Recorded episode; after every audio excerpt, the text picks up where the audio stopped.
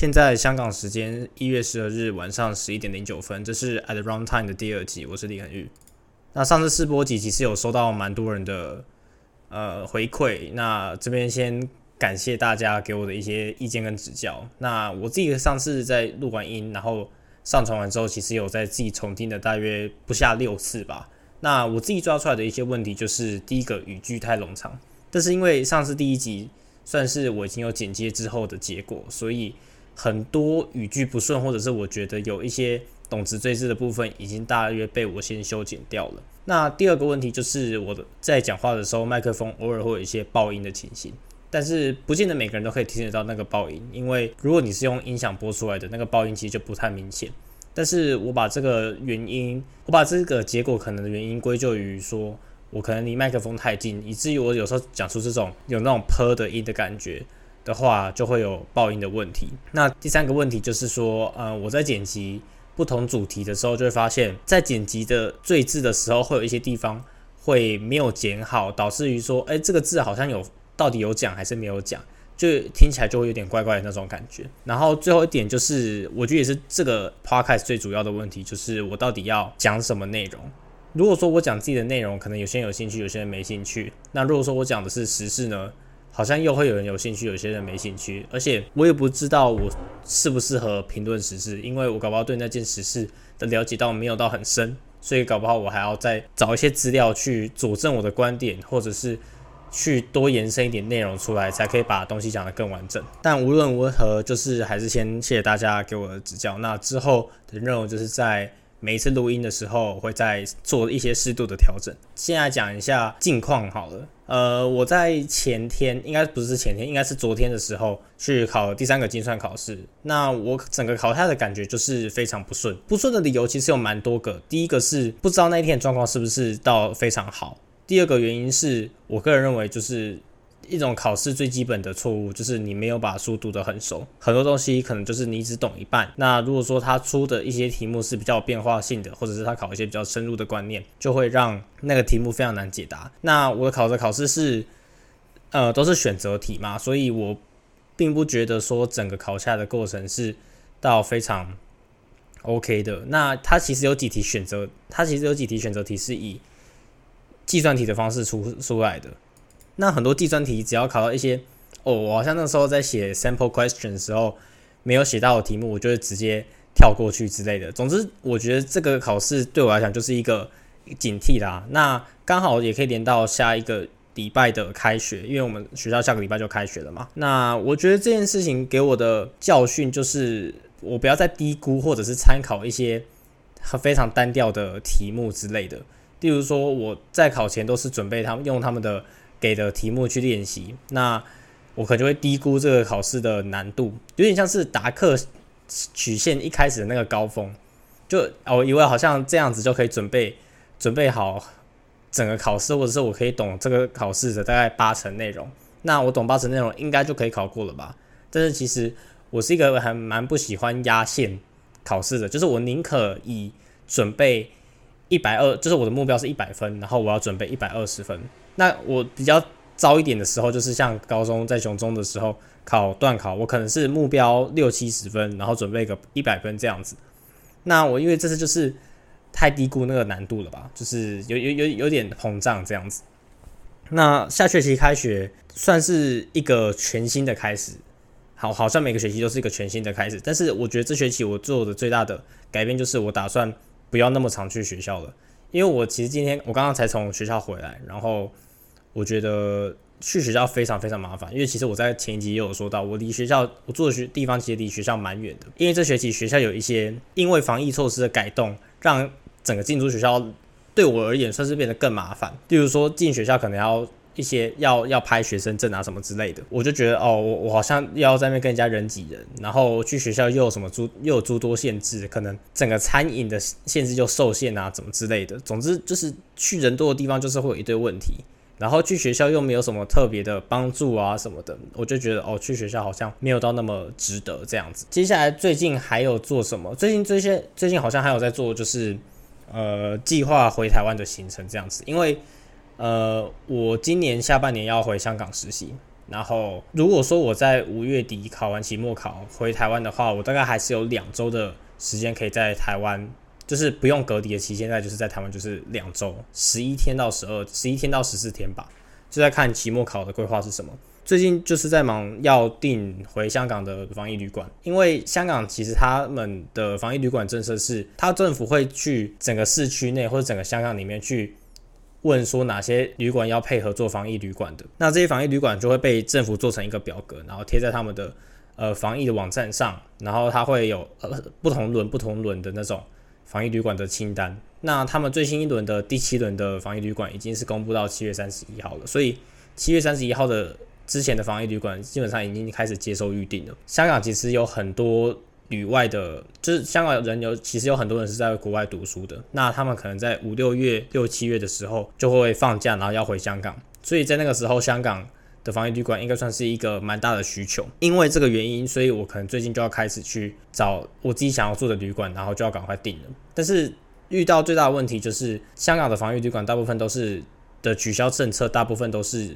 就是不能取消或更改的，除非你有什么，因为你的防疫规定有改变，或者是因为你的班机有被取消，有特殊状况，他们才可以特别去酌情帮你做更改或是取消。不然的话，就是你一定的付钱，你基本上就拿不回那个钱了。所以这个就是一个目前在订饭店有蛮大的问题。如果我不提前订，就可能会没有位置。如果我提前订的弹性就会变得很差，然后也有可能会让这个沉没成本变得很大。这样，那回来香港的机票基本上是不需要担心，因为台湾跟香港之前，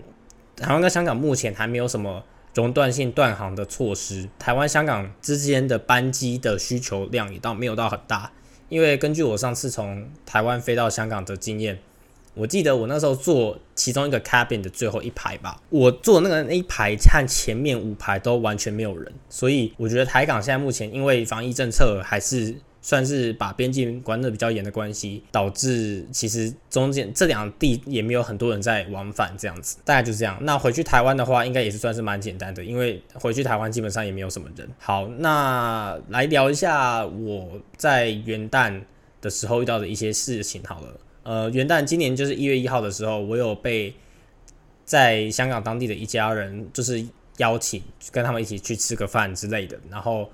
在吃完饭之后，他们也很好心，就是把我邀请到他们家去坐一下，然后聊一下天。然后那一个家的女主人是一个在香港当地的金融业工作的一个 manager，然后算是算是官，就是阶级还蛮高的 manager 这样子。那我有跟他们家的两个人。就是爸爸妈妈聊了一下在香港工作的一些看法，然后接下来就是我自己讲自己我自己的看法，还有我的一些反思啦。那也不一定是真的啊，我也不知道实际的状况是如何，就要等我正式开始正职或者是实习之后，才会有一些呃更新这样子。我自己认为在香港的就业前景，我自己算自己算是看坏的一部分，意思就是我如果说可以离开香港，我应该就会离开香港。所以对我来讲，在香港的生活算是已经在倒数的状况，甚至是在亚洲的生活已经是倒数的。因为我预计是在二零二四年会从香港大学毕业。那香港大学毕业之后，我就先回台湾。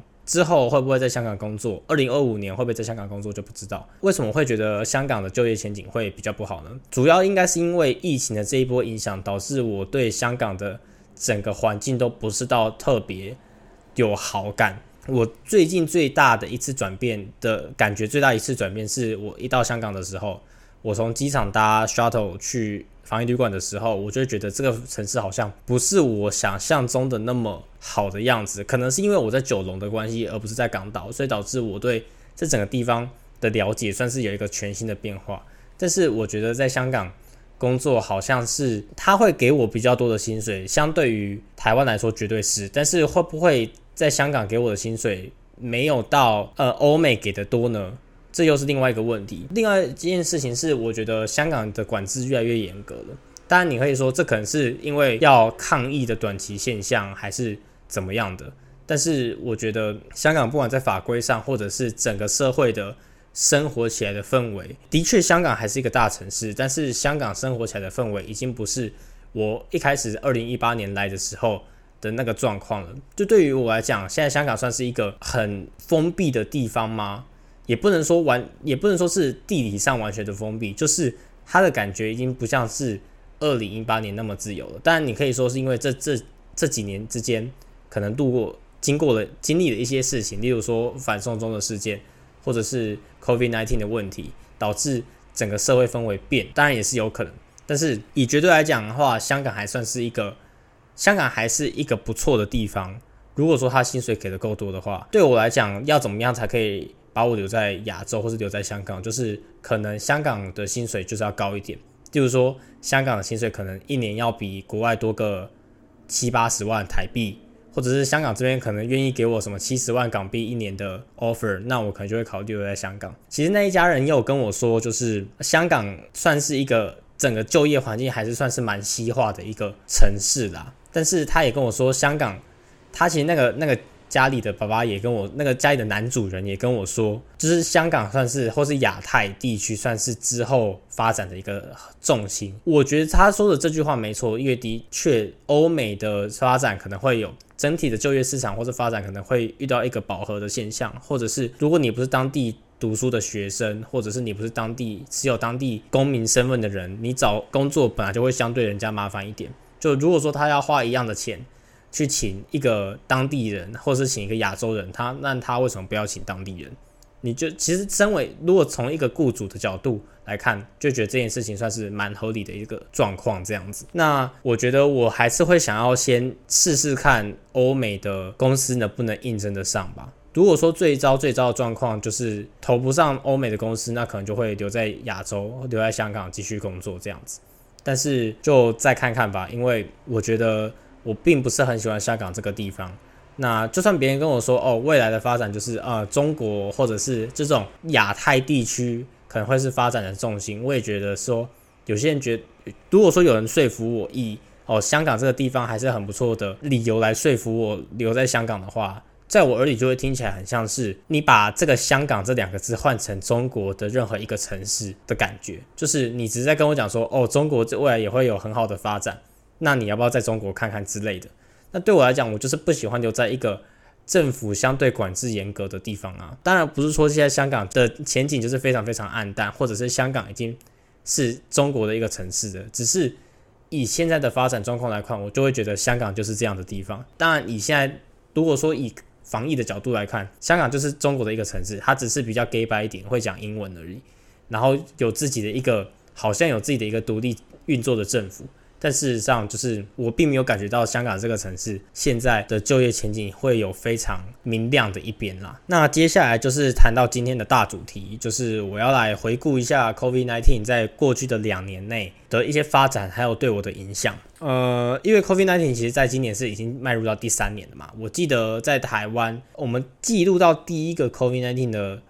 确诊者应该是一月二十四号，如果我没有记错的话。但当然，它是一个从中国回来的案例嘛，因为 Covid nineteen 一开始就是在中国爆发起来的。我认为，我算是跟同批的台湾人来比的话，我算是第一个被 Covid nineteen 影响到的人。因为我记得我的行程差不多是在一月之后，一月的时候我就已经有被 Covid nineteen 影响了。因为一开始要申请香港大学的时候，本来的面试时程是在。学测之后，那学测之后，一般来讲，因为我是雄中毕业的，然后要去台北面试，所以原则依照以往的惯例来讲，就是我可能要花一两天的时间去台北面试各香港的大学。那因为那个时候一月多的时候，香港跟台湾就已经有一些。确诊的案例了，虽然那个时候还算是没有到很严重的状况，大家的感觉就好像哦，那还是一个小病，所以其实大家都还没有很严谨。那个时候也还没有戴口罩的规定，但是香港那边的办事人员或者是要面试的教授就已经打算没有要飞到台湾来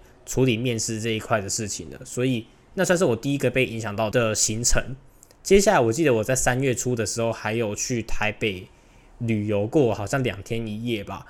然后那个时候我还记得是还不用戴口罩的，因为我有就是我晚上去吃宵夜吃拉面，坐捷运回我住的地方的时候，我记得那一趟我还是没有戴口罩的，所以我可以确定在三月初的时候，台北捷运应该是只有建议要戴口罩，但那个时候我也看到车上大部分人都有戴口罩，但那个时候就是我记得我还是有没戴口罩搭捷运的经验的。那二零二零的状况大概是这样，接下来就是遇到呃大学开学是九月一号开学了嘛，不香港大学的部分就是在一开始的时候就。宣布全部线上，全部都是 online learning。那个时候就是直接留在台湾不过来了。二零二一的状况也是这样子。二零二一的二零二一就是我大一的第二学期也会遇到一样的状况。那个时候香港大学的规定就是，只要在开学的前一个月、一个半月，整个社会的防疫状况不是到很理想的话，香港大学就会直接宣布，呃，全部都转成线上这样子。一部分其实我也是觉得，因为。国际学生如果要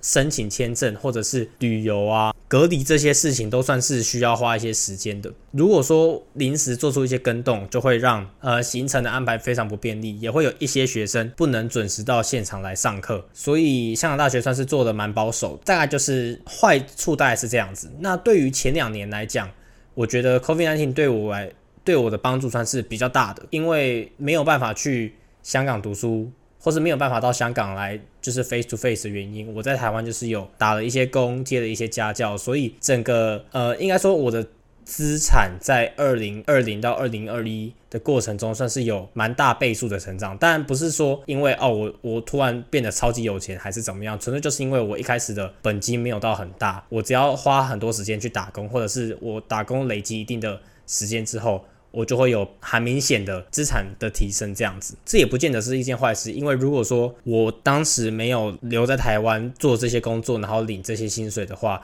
我可能现在就没有办法买新的一台电脑，或是没有办法买 iPhone 之类的。二零二一，我觉得台湾最面临最大的挑战就是五月的那一个疫情吧，就是 Delta 的那一波爆发。我认为台湾二零二一那一波的爆发，也算是台湾唯一一次真正有面临到病毒威胁的时候。因为那个时候，二零二一五月多的时候，差不多是我期末考完啊。我本来是想说，在那个时候期末考完，可以去哪个餐厅吃一些好料的东西啊，或者是要去规划一些什么旅游之类的，全部都因为 Delta 的事情而作罢。那台湾在那个时候对于 Delta 的处置算不算是适当的呢？我个人认为算是，因为那个时候台湾的 Delta 状况是，你原本要打疫苗，原本那个时候已经开放可以自费打 A G 的疫苗了，但是很多人都不要打。所以那个时候疫苗的覆盖率很低，那事实上也合理，因为那个时候台湾的防疫边境防疫规定也很严，本地的确诊又极少数，所以没有什么动机，甚至是没有什么利益去打那个疫苗。就是打疫苗之后的呃，给你的边际效益不大，大家就自然不会去打，或者是我没有受到威胁，我本来就不会想要去做一些防护措施。然后 Delta 那个时候，因为 Delta 算是一个致病率，就是致病例或是致死率都相对于 Omicron 算是比较高的一个变种病毒，所以那个时候采取的一些呃熔断措施，可以说上是熔断措施吗，就是呃隔离的措施或者是升级的措施，都算是相在那个时候都是相对合理的。那当然爆发绝对不会是什么只是政府的事情，那个是整个社会氛围都是已经到了一个开始觉得风险没那么大的状况才会出现的问题，就是大家都超级乐观的时候，就会有一个反转产生，这就是人性的。一个运行的结果就是像这样子。那一次的 Delta 是很幸运的，台湾就是恢复到一个可以控制的状况。以我的角度来看，你我觉得那一次的 Delta 爆发算是一件好事还是坏事？以现在来看，我会觉得那件事件算是短空长多的影响。为什么它是短空？因为那短时间里面，大家可能生活被很大幅度的受影响，但是同时也刺激了很多人去打疫苗。如果不是那一个 Delta，会不会就不会有什么国家送台湾疫苗了？会不会我们台湾人还是不会想要去打疫苗？会不会现在就不会有呃第一季八成跟第二季七成有可能？所以以 Delta 来看，虽然说我知道这样讲有点政治不正确，但是我认为 Delta 的爆发对台湾人是一件非常好的事情，因为大家都开始认知到哦有疫苗这件事情，然后大家也发现哦疫苗可能有效，所以大家才会真的去打疫苗。如果没有 Delta，我突然想象，搞不好现在我们的 A G 的施打率可能少个几百万剂都有可能，然后也可能不会有人去，郭台铭可能也不会去买 B N T 之类的。总之，因为那件事情，Delta 改变人的防疫心态很多，当然改变台湾人的防疫心态算是蛮大一部分程度的改变。当然，这些改变是有好有坏的。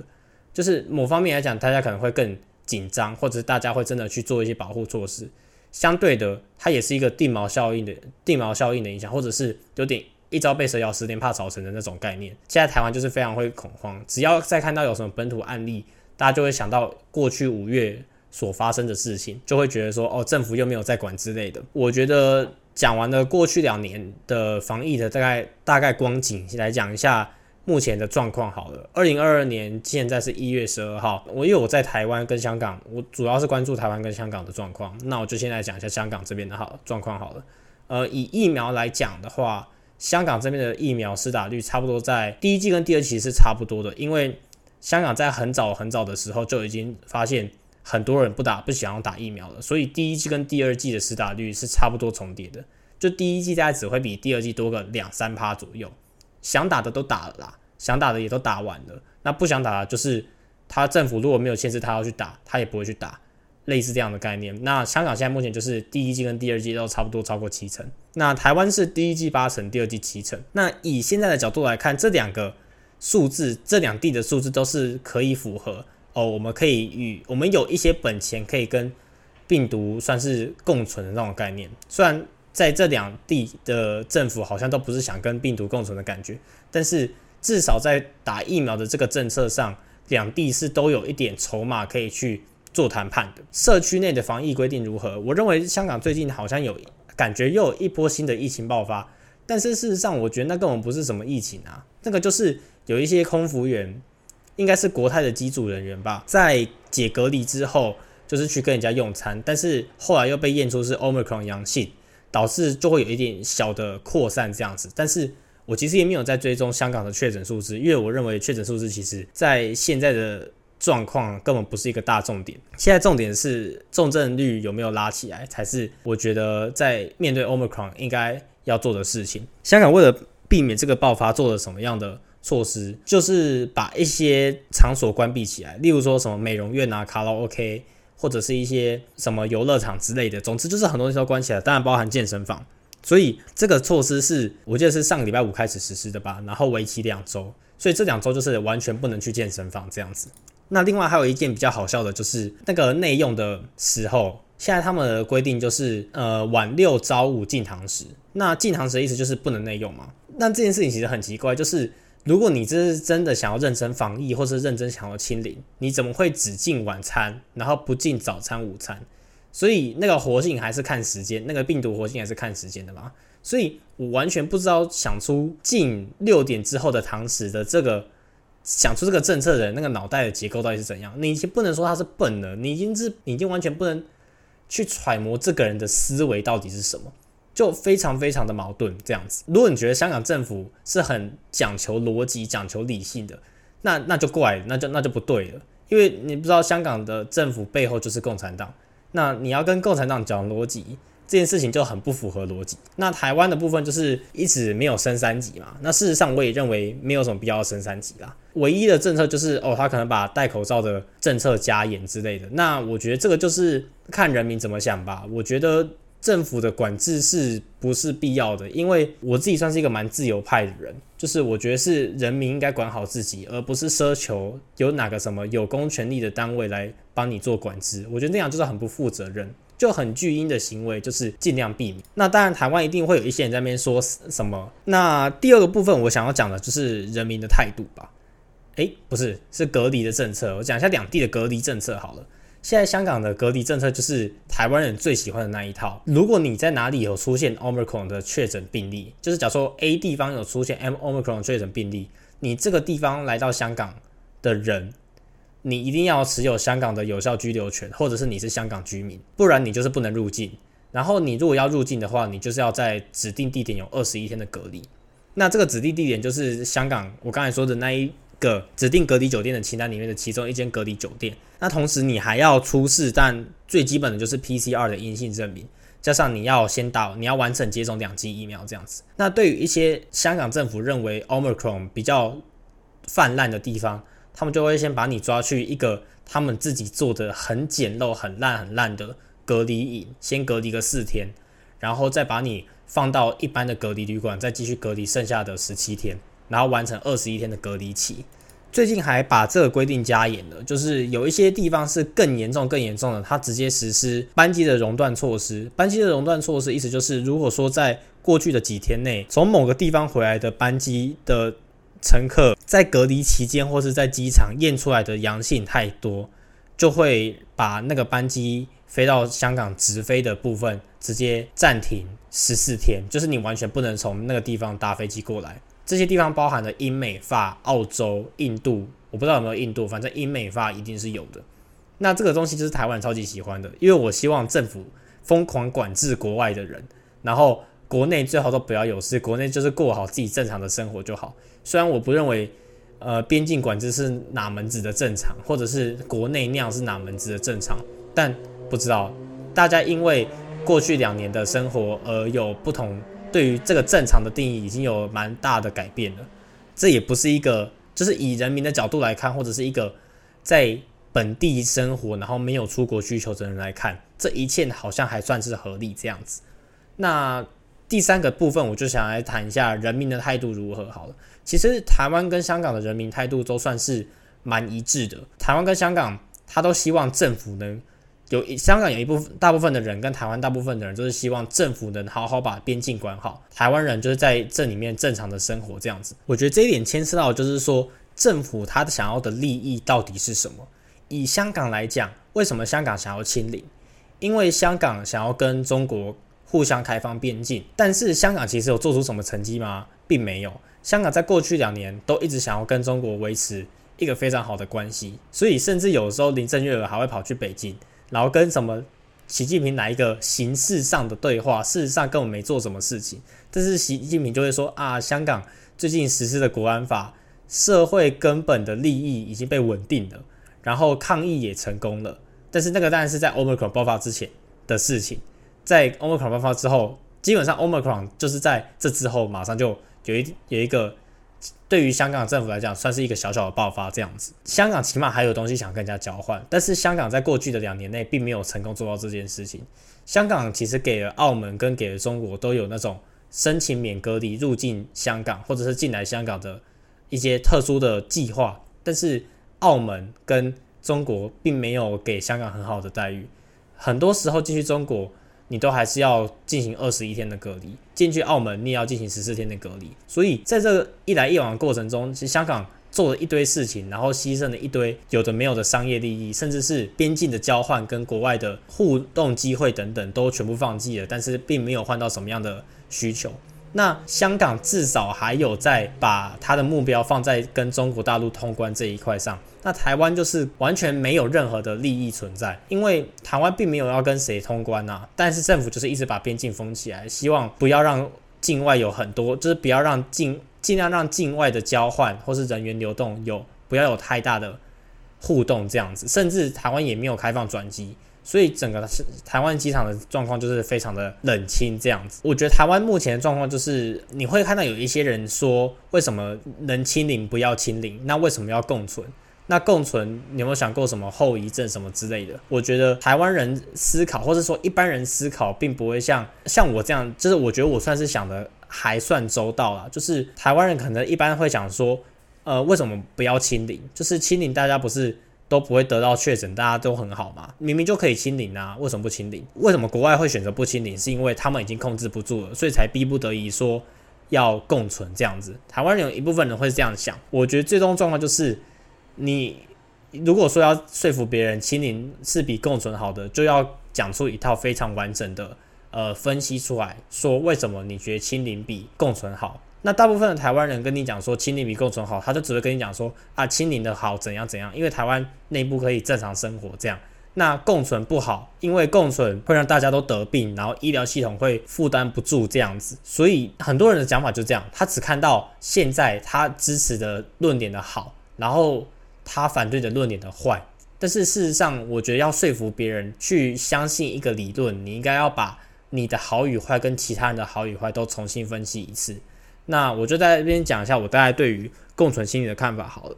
我觉得要选择共存清零，就跟你选择要不要做什么事情一样，最基础、最基础的角度就是个体经济学的 cost and benefit。这个就是一个非常好的练习的题目吧，就是你要去想想看，说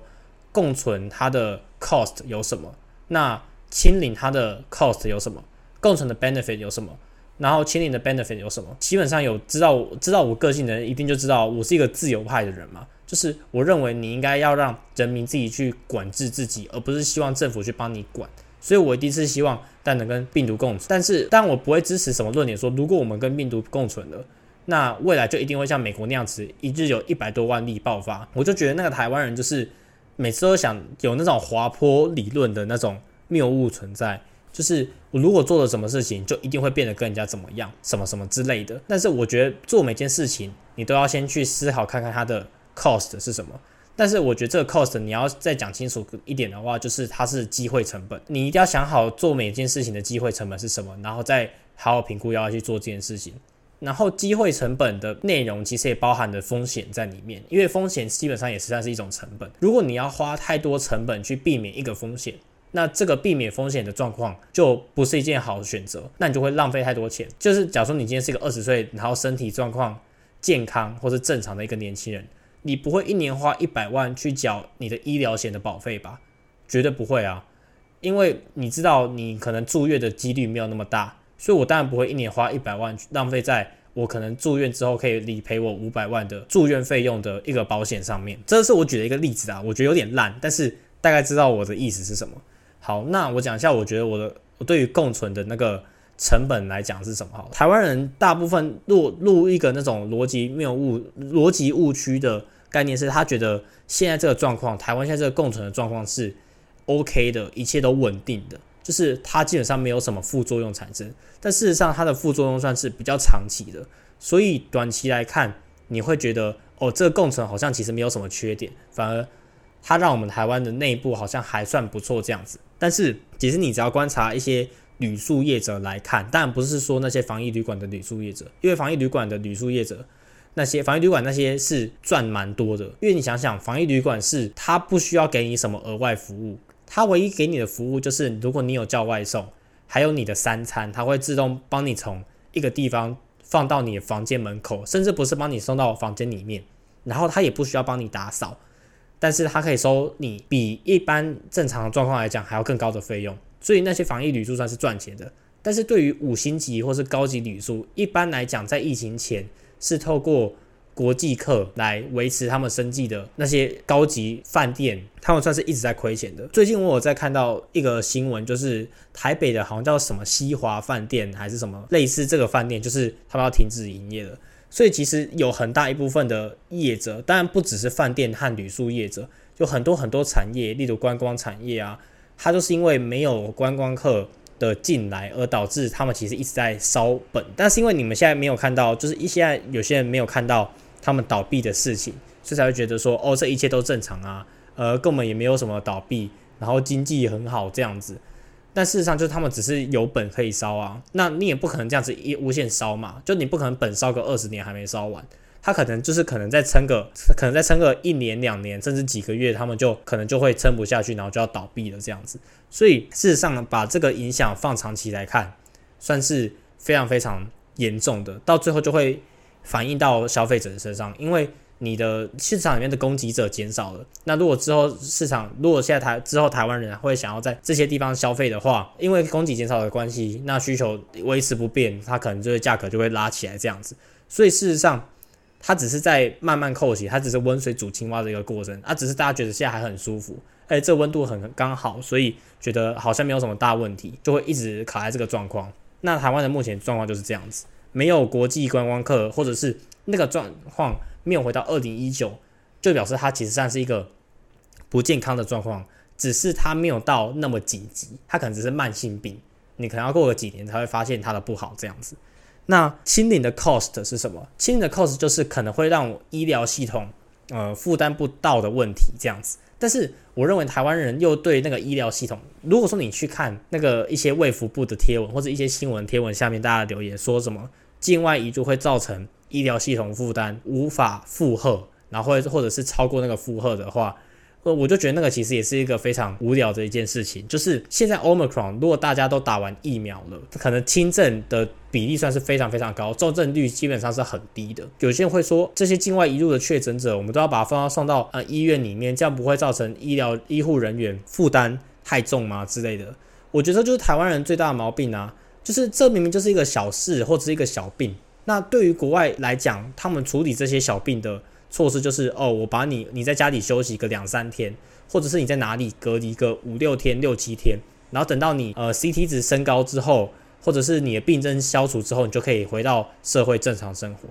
那台湾就是你大病小病，因为健保便宜的关系，就是你你因为大家有健保，所以你你自费负担的部分很轻，那你大病小病都放到医院里面啊，那些人根本也不需要什么医疗照顾，他可能就是哦，你如果要把它放到医院，那医护人员就是观察他的状况。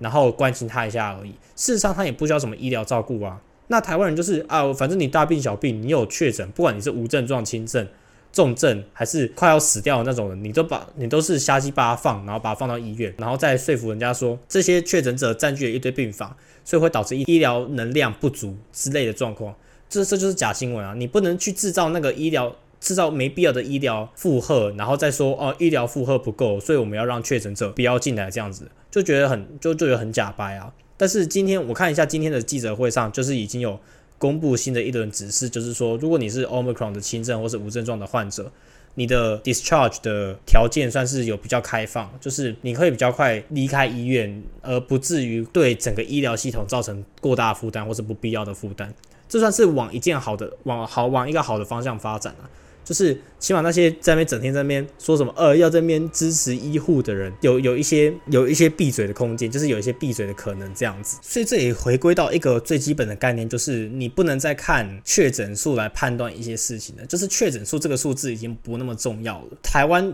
最大的问题就是整个媒体或者是政府呈现资讯的方式，都还是把整个社会的氛围带往确诊数很重要的这个概念来看。就就以记者会或者是你看卫福部他们贴出来的照片上面的那个呈现方式来看好了，他们永远都是把数字放到最大的，好像就是跟人家说哦，数字才是判断疫情的唯一标准。事实上，数字在疫情或者是大家已经大部分都施打第二季的状况之后，它已经不是一个很重要的指标了。重点是你有没有得到很严重的病，或者是你有什么很严重的并发症，或者是你有很多严重的副作用，还说后遗症还是怎么样的。总之就是政府跟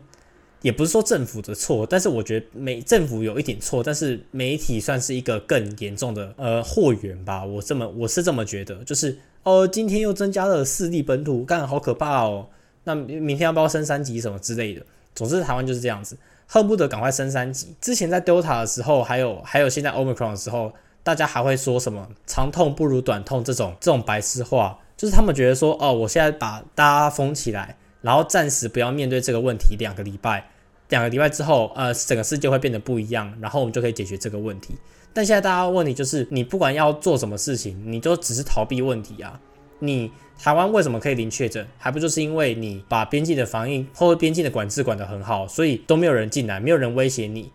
那这个只是我没有在尝试解决问题，我只是暂时不要面对这个问题而已啊，而不是我真的解决了这个问题，然后而防疫防得很好。今天你要说你防疫防得很好，应该是说哦，我今天让很多我我今天还是可以开放观光，然后让旅客自由进来，但是我的确诊数还是可以很低，或者是我还是没有面临到医疗系统负荷不足的问题，负负荷太大的问题，然后超过负荷的问题，那才会说哦，我们防疫是做的不错，这样才对嘛？你不能说我都不面对问题，然后说啊，你看我都没有问题，很赞，这不是一个。好的解决方式啊，接下来讲就是共存的 benefit。那共存的 benefit 有什么？就是大家可以自由的移动，那个整个生活的光景可以回到二零一九的那个状况。但，有些现在还是要存在。例如说，我觉得戴口罩就是一个不错的政策。我觉我觉得这边可以谈到一件我觉得呃非常重要的理论，就是你要去思考。诶，我刚才有讲过，就是你要去思考那个 cost 是什么？为什么会觉得隔离是一个不好的政策？就是因为。你必须要花太多成本去避免一个非常小的风险，例如说，对于大部分的入境的旅客来讲，他们都是打过疫苗的啦。但有些人这边就可以讲到台湾人又又做做出一个非常智障的推论，就是说，呃，因为大部分的入境的旅客都是打过疫苗，然后这些人都确诊了，所以就可以推论出，哦，打过疫苗打确打过疫苗的人都会确诊这样子，或是打疫苗的人比较多会确诊的这种白痴推论，就会很好笑。因为大部分的母体得到样本数都是打过疫苗的，那当然确诊比较多一样都会是打过疫苗的，这就是非常基本的一个逻辑推理，起码可以让边境的隔离措施变得比较宽松一点。但是现在台湾。还是没有往这样的方向走。一开始我看到台湾开始限制一些机构或者是一些指定的营业场所的一些工作人员开始要施打疫苗的时候，我以为台湾是要走新加坡那一套，就是如果你不打疫苗，你可能会被限制一些行动，就是你可能不能内用，不能参加一些音乐展演之类的。这种政策就不是，就纯粹是哦避免爆发，但是我边境一样管制的很严格。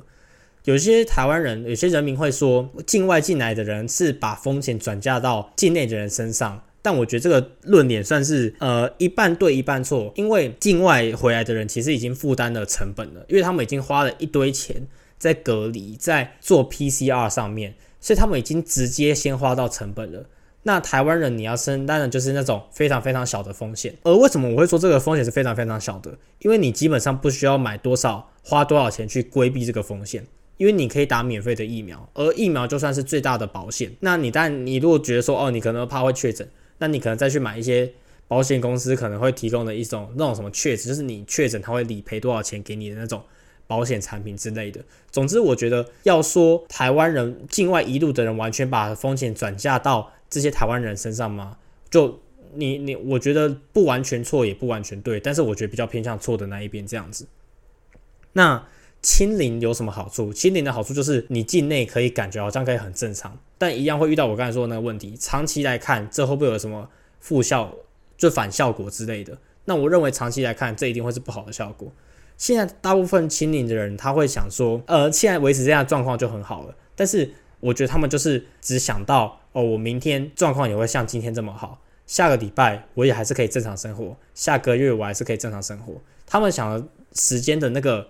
规模都算是非常非常短的。我觉得清零最大的问题，并不是说，呃，它整个政策或者是它是一个非常，我我现在觉得它是非常荒谬。但是我觉得它最大的缺点，算是它没有一个退场机制，它只是把那个它要待解决的问题一直延伸，一直延伸，一直延伸。今天我其实今天我在 Facebook 去分享一篇那个 IEO 的 IEO，其实就讲到一个我觉得非常重要的点，就是清零计划的这个整个政策的方向。它最终的退场机制是什么？虽然所有跟你讲清零的人，他都觉得清零很棒，清零很赞，但最后他退场机制是什么？他没有讲，他就是觉得说，哦，反正我清零 OK 就可以了。那什么时候退场？不知道，等全球疫情归零再说。但是这不可能啊！清零的清零的政策是这样子，你只要有一个国家或是一个主要的国家，他没有想要清零的打算，例如说，我今天说美国，他只要没有清零的打算，这个清零的政策就会注定失败。因为就至少还有一个地方会让整个疫情或者整个病毒的发展就一直持续，所以这个病毒是永远没有办法被消灭的。那现在就是大部分的国家都已经实施这种与病毒共存的状况啦，不就代表这个清零政策就是从来不会有成功的一天吗？你完全无法验证它成功啊！所以我认为 Omicron 就是一个非常好的机会。接下来这一段非常会有点不太，就政治有点不太正确。但是我觉得这就是我心里话，反正这就是我的节目，我想要讲什么就讲什么。我认为我是非常希望香港跟台湾都至少被 Omicron 烧过一次。这句话听起来就是哦干，你是不是他妈的什么世界末日论的人？就希望整个世界都毁灭之类的。我认为 Omicron 对于这两地的民众的威胁是非常非常小的。例如，我们先讲香港这一部分好了。香港这边为什么会希望 Omicron 开始烧起来？原因就是因为香港政府怕 Omicron 烧起来。那我们可以利用这个恐慌来对我呃我的学习规划有一个非常非常好的进展，因为我是一个非常渴望回台湾的人。如果今天香港政府觉得 Omicron 是一个大威胁，那他们就可能考虑呃下令把所有的教学都移到线上，就像去年就是我大一在香港大学的体验这样子，那我就可以提前回台湾。但是照目前的时的那个防疫的这个手段来看，这件事情很难发生。就算再怎么严重，他可能就顶多就是两周到三周，他没有办法一次就把所有的课都整个学习的课或和考试都移到线上，所以我觉得在香港这一部分都是比较难的。但是在台湾，我们已经看过 Delta 已经有一个 Delta 对于 Delta 爆发对于台湾人民的一个正面影响，就是他把一群不想打疫苗的人赶去打疫苗。在那个时候，这一群人几乎是全台湾人民原本都不想打疫苗，因为有的 Delta 事件之后，他们所有几乎所有人都去打疫苗了。但现在还有一小部分的人，他们不想打疫苗。这一次 Omicron 的爆发，就会再把这一群一小部分的人再赶一批去打疫苗。但是如果说这一波再赶不了的话，基本上也没有什么方法能再把他们赶去打疫苗了。剩下的手段就可能是哦，政府要下令强制。谁谁谁要打疫苗，这就是我对于台湾如果 Omicron 爆发会想到的影响。我觉得另外一个影响还可以说，呃，会不会因为这次 Omicron 爆发，让台湾大部分人民改变心态，从清零变成共存？我觉得这一点是比较乐观，就是基本上不太可能发生。就清零的人，他还是想要坚持清零；那共存的人就会一直想要共存。如果说这次 Omicron 爆发在台湾，我们可能会，我猜有可能会回不到清零的那个状况。也不见得是一件坏事，就是起码可以让一些人认知到，或者是一些原本坚持要清零的人认知到，说哦，我们应该试着跟这个东西共存。这个人，这个就一定会每天都会有人确诊这个病毒。那我们要做的事情就是，如果我要怎么减少这个风险，就是去打疫苗。如果可以打 booster，我就去打 booster，这样子。这个就是我觉得台湾人目前遇到一个状况吧。跟你讲要清零的人，他都不想不出什么退场机制，然后就觉得哦，清零很赞，然后共存很。很共存 bad 这样子，我并不是因为什么，我觉我觉得我在，因为我在我是一个需要跨国移动的人，或是跨边境移动的人，所以才讲出这些话。我认为这就是每个人都应该顾好自己做什么事情，你不应该奢求政府帮你做什么，然后你有事没事，就是你出了什么事就怪政府，你物价飙升的就怪政府。然后你确诊数变多了就怪政府，本土爆发了怪政府，那本土没事就觉得说哦自己。抗疫有成什么之类的，不是啊？确诊也是人民在人在确诊，没确诊也是还没什么没确诊，就是你你的功劳，然后有确诊就是别人的错。我就是觉得你应该要把那个掌握权，政府应该把掌握权丢回人民手中，让人民自己决定说，哦，我该怎么做才是最正确的。如果你想，有些人会悲观到说，哦，他想要，他觉得哦，戴口罩可是一辈子的事情。我会认为根本就没有这种事情，像那种美国人走在路上。如果不强制你戴口罩，你在室内搞不好也不戴口罩，根本就没差。那我就回到我一开始讲那件事情嘛。如果说要开放边境之后，会不会像美国那样子？我觉得台以台湾人的角度来讲，不会，绝对不会，因为台湾人还会自己辨认说，到底做什么样的事情可以避免什么样的风险。大致上，人类本身心里就还是有个底。我会说，隔离不是一件好的措施，就是因为我要花一堆钱，但是。我可能反而的就是，我如果说不隔离，我可能会传染给社区的其他人。那这就是为什么我们要打疫苗嘛？那戴口罩是不是就是一个好的政策？是啊，因为戴口罩，我每天可能就要花几块钱台币，它一点点的不舒适，但是我可以避免很多疾病的传染。这就是一个非常用非常低的成本去避免一个还算蛮大的风险，它就是一个好的行动啊。那你就可以继续做这件事情嘛？那台湾人做这件事情，是不是就会让台湾不变得像美国那样子，就是可能一个。一个一天就有一百一百万多一百多万例的爆发之类的的这种高峰或这种确诊者数量这样子，所以台湾人本身还是要自己去评估说，呃，到底做什么事情是符合 CP 值的，我觉得是一个蛮重要的点吧。好，那我觉得对于疫情的讲法大概就是这样子。那我来讲一下二零二二的短期政策还有一些发展。我在去年刚来香港的时候。有写过一个预测，就是我觉得二零二一年底台湾还是要十四天隔离，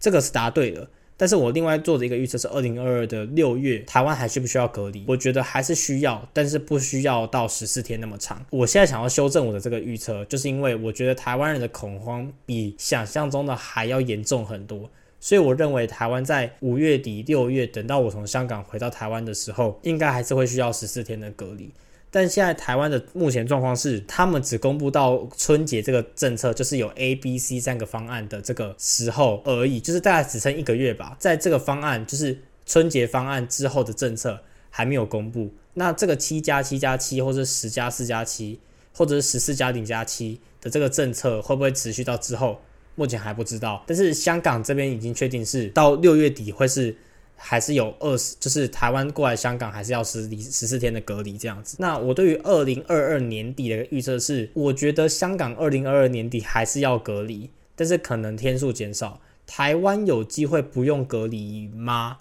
我认为隔离天数减少的机会还是比较多。但是隔离，我觉得我觉得这种点应该还是选举完呢，选举完看会怎么变化吧。但是我认为是很悲观的，因为台湾人真的比想象中的太恐恐慌太多。那最后就是香港这边哦，我觉得最后香港 booster 这边也是有点奇怪，就是我不知道为什么他要。一直维持在一百八十天的状况。台湾现在是直接缩整缩减到十二周就可以打 booster 嘛？那香港这边是只有 BNT 可以打，但是如果你没有什么特殊原因，他还是说你要你要等一百八十天你才能打 booster 这样子。他是说就是系统上预约的话，你一定要等到一百八十天才能申请，你才能你才能预约打 booster 啊。但是搞不好 walk in 也可以试试看这样，反正不知道，我可能等一百八十天的时候我再去打 booster 吧。大概就这样，好，那这里就先录到这边，拜拜。